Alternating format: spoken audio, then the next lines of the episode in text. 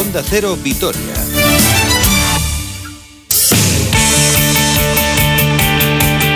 Con un minutito de menos que me lo he comido yo, vamos a la actualidad del deporte. Roberto Vasco y hola. Hola Susana, ¿qué tal? Muy buenas. Bueno, y lo primero, cita que tiene esta tarde el Vasconia frente al Olympiacos, pero aquí en casa. Efectivamente, aquí en el Fernando Bues Arena a partir de las 7 eh, en un duelo con rachas contrapuestas. Los vitorianos que llegan después de cuatro triunfos consecutivos en la competición europea, mientras que los griegos están en un momento pésimo. Siete derrotas eh, consecutivas, están con 11 victorias, 15 derrotas, prácticamente ya han dicho adiós a sus opciones de top 8, mientras que los de Dusko Ivanovic ahí están peleando con 13 victorias y 13 derrotas a dos del Fenerbahce que juega hoy en el otro encuentro que cierra la jornada a partir de las 9 menos cuarto en Milán frente al eh, Armani y a tres victorias de Efes, de Zenit y del Real Madrid. La verdad es que está todo muy igualado. De hecho, ayer el Real Madrid eh, sufrió una derrota totalmente inesperada. Perdió contra el colista contra el Kinky 78 a 77 y esto les puede hacer eh, generar ciertas dudas a los jugadores del conjunto blanco no acaban de estar finos, ¿eh? no acaban de estar del todo rodados. También es verdad que desde que está Pablo Lasso en ese banquillo parece que tienen que ganar todos los partidos por 20 puntos y es verdad que este año les está faltando un puntito. Están teniendo muchos problemas con el tema de las eh, lesiones. Pero lo que nos interesa es que Vasconia siga por lo menos metido en esa pelea por el top 8. Hay que recordar que el viernes tiene una cita frente al líder, frente al Barcelona en el Palau, hoy con toda la plantilla a disposición de Dusko Ivanovic, mientras que los griegos llegan con las bajas de Príntesis, Papa Nicolau y Hassan eh, Martín. Vamos a escuchar a Tony Jekiri hablando del partido, uno de los hombres importantes en la pintura de este Vasconia. Sí, estamos en un punto importante. Ahora tenemos una gran oportunidad de poder entrar en los playoffs. Tenemos partidos en casa que tenemos que ganar porque es más difícil realmente que ganar fuera. Creo que en casa somos eh, capaces de poder vencer a cualquier equipo. Tenemos conjuntos por detrás con los que hemos perdido las dos veces, así que no nos podemos permitir perder más partidos.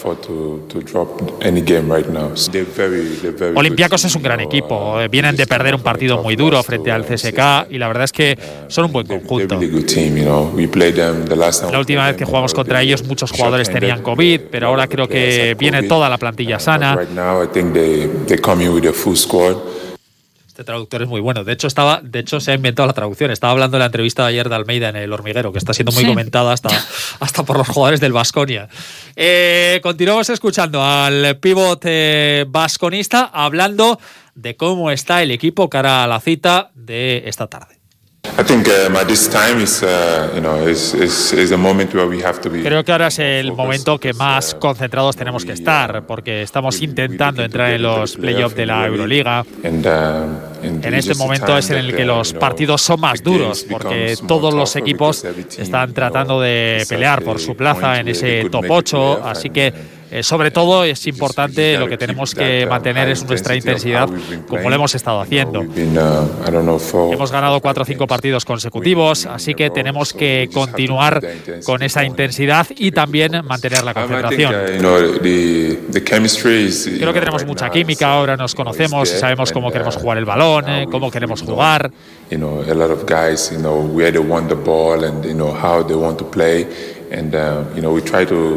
Tratamos de que la química siga fluyendo entre nosotros. Nuestra química está ahí, en la defensa, en el vestuario y también fuera de él.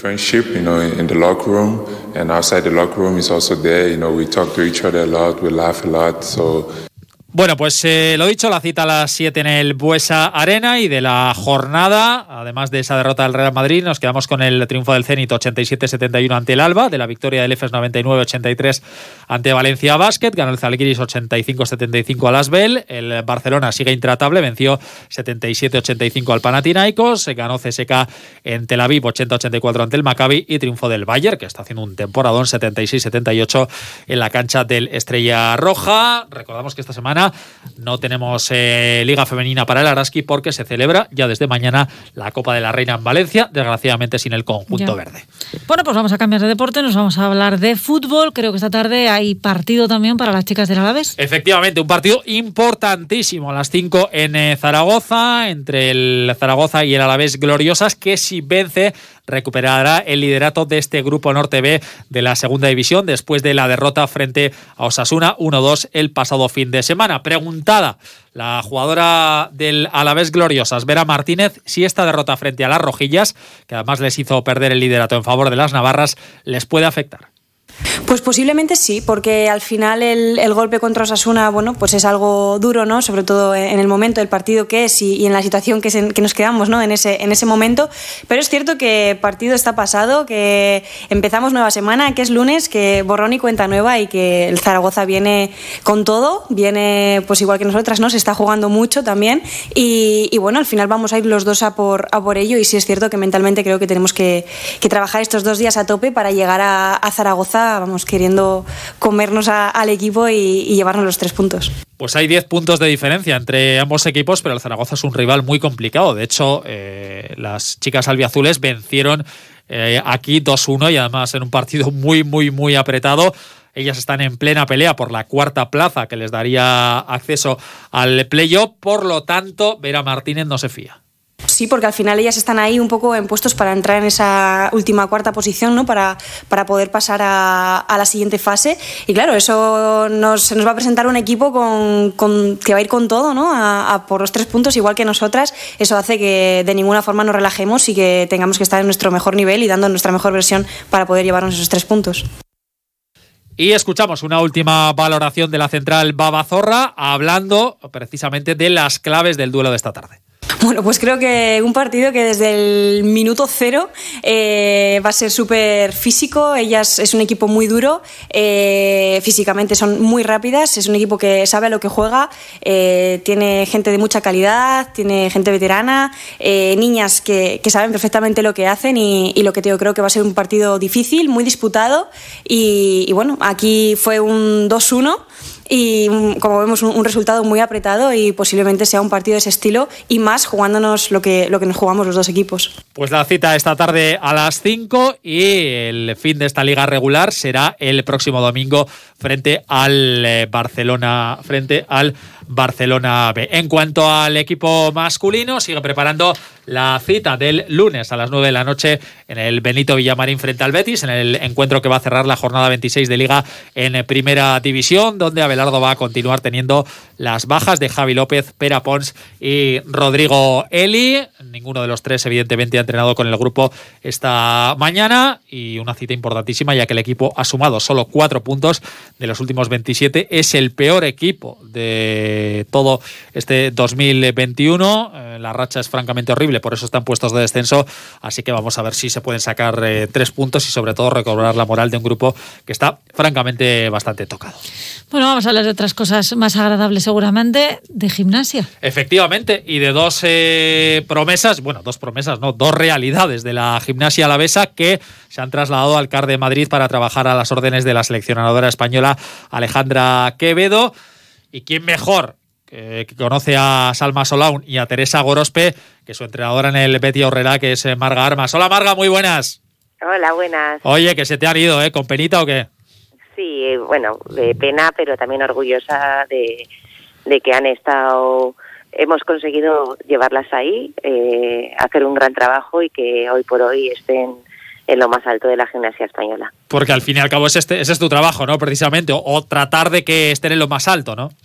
Eso es, o sea, al final yo creo gimnastas para que un día se las lleven, evidentemente te da pena, eh, porque sí que estábamos teniendo aquí recursos y así, Gobierno Vasco, Basquetín, eh, nos estaba proporcionando de, medios para poder seguir manteniéndolas, pero bueno, ha sido una decisión de la Federación Española y de que se incorporasen a, a Madrid, al Centro de Alto Rendimiento. Es un nuevo proyecto donde en Madrid eh, van a estar en, en principio el grupo A, el grupo top, de las gimnastas individuales y, entre ellas están Salme Teresa, así que pues pues muy bien. En ese, en ese grupo, eh, en un equipo senior son 12 gimnastas, eh, ellas dos y otras y otras 10 más, eh, y creo que son las únicas vascas además, ¿no?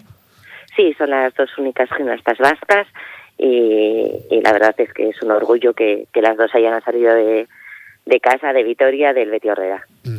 Cuando les viste, tú pensabas que tenían tanto potencial. Imagino que, acá las conocerías cuando, era, cuando eran unas auténticas niñas. Eh, ¿Tú ya les intuías ese potencial?